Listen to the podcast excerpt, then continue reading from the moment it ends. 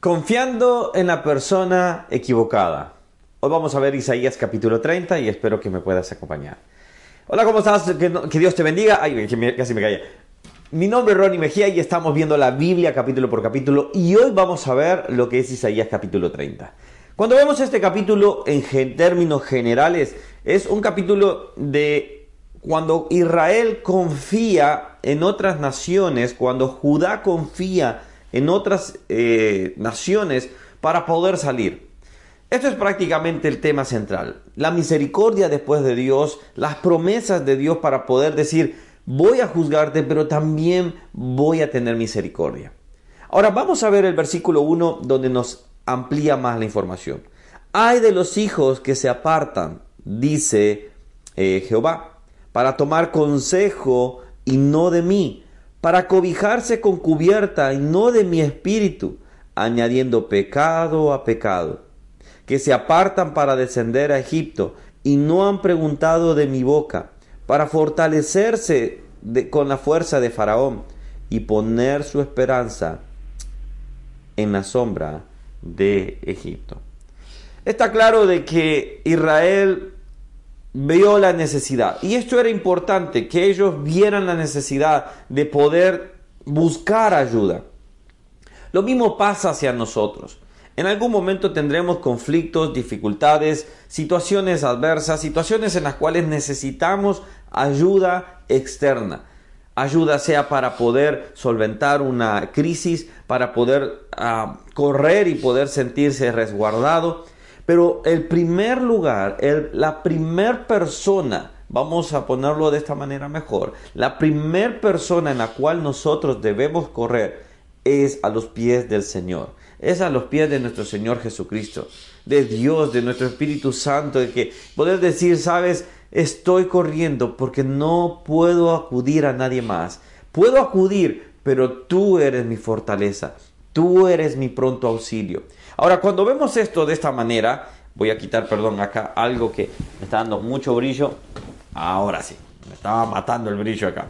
Ahora, cuando vemos esto de esta manera, bueno, ya que estoy acá, si no te has suscrito al canal, puedes hacerlo acá, es de lunes a viernes, estamos viendo la Biblia capítulo por capítulo. Aprovecho este, esta pausa. Cuando nosotros buscamos la ayuda, debemos de buscar la ayuda directamente en Dios. El punto es que es más fácil ver lo tangible que lo intangible. Es más fácil decir yo me puedo aferrar a esto porque lo toco, lo veo, más cuando nosotros debemos de ser como Moisés, como dice allá en hebreo, viendo al invisible. Se sostenía viendo al invisible. Una canción que hace mucho tiempo, cuando hubo unas grandes campañas sobre evangelísticas, eh, decía, mi esperanza está en Dios desde hoy y para siempre. Yo siempre que escuchaba eso decía, Señor, mi esperanza eras tú. Pero cuando vienen las dificultades, la esperanza muchas veces buscamos lo que es más tangible. El Señor les dice, ay de los hijos que se apartan para tomar consejo para fortalecerse en la fuerza de Faraón y poner su esperanza en Egipto. ¿En quién estás confiando tú ahora? ¿En quién estás depositando tu confianza? Sabes, el Señor lo juzgó y dice, versículo 8, ve pues ahora y escribe la visión en una tabla delante de ellos y regístrala en un libro para que quede hasta el día postrero. Es decir, quede registro de que esto no se lo estaba inventando.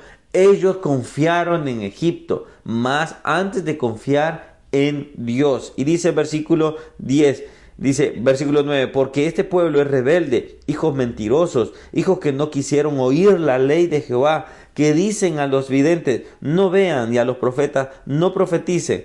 Eh, y, dice, díganos, cosas halagüeñas, profeticen mentiras, simplemente no nos digan de Dios, más solo queremos vivir en nuestro pecado. Y hay personas, sabiendo buscar a Dios, siguen buscando al mundo. Egipto representa el mundo de hoy. Egipto representa todo ese, ese sistema, ese mundo de pecado. He conocido gente que ha estado en iglesia, pero sigue buscando la ayuda en el mundo, sigue buscando su felicidad en el mundo. sigue buscando en lugares equivocados. Sabes, pero igual el Señor tiene misericordia. Aun cuando nosotros le abandonamos, cuando le damos la espalda a Dios, Él permanece. Mira el versículo 18. Porque, por tanto Jehová esperará para tener piedad de ustedes. Y por tanto será exaltado teniendo de ustedes misericordia.